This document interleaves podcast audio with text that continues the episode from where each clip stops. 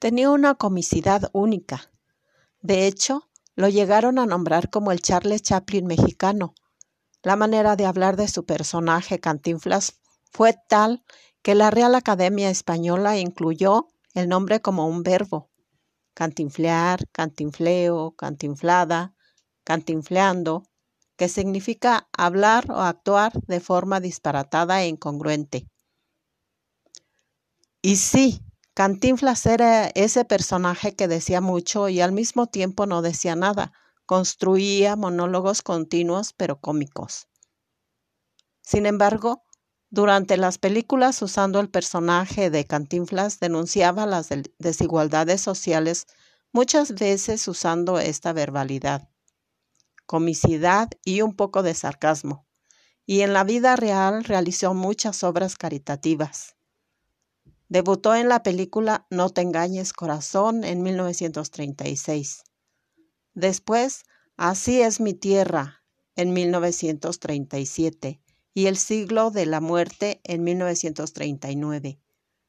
Se consagró como un ídolo hasta 1940 con la película Ahí está el detalle.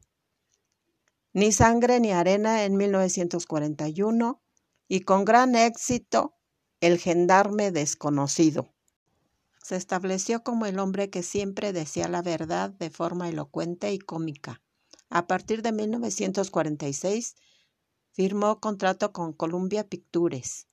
Debutó en 1956 en el filme estadounidense La Vuelta al Mundo en 80 días, por la que ganó un Globo de Oro como mejor actor de comedia. Después Cantinflas crea su propia compañía llamada Cantinflas Films para continuar haciendo sus películas hasta filmar El Barrendero, la última película del actor en 1981. Y finalmente fallece un 20 de abril de 1993 en la Ciudad de México. Película Volar Joven en 1947. El bombero atómico en 1957. El profe en 1971. Actor, productor, guionista y comediante. El gran Cantinflas permanece como un gran ídolo del cine mexicano.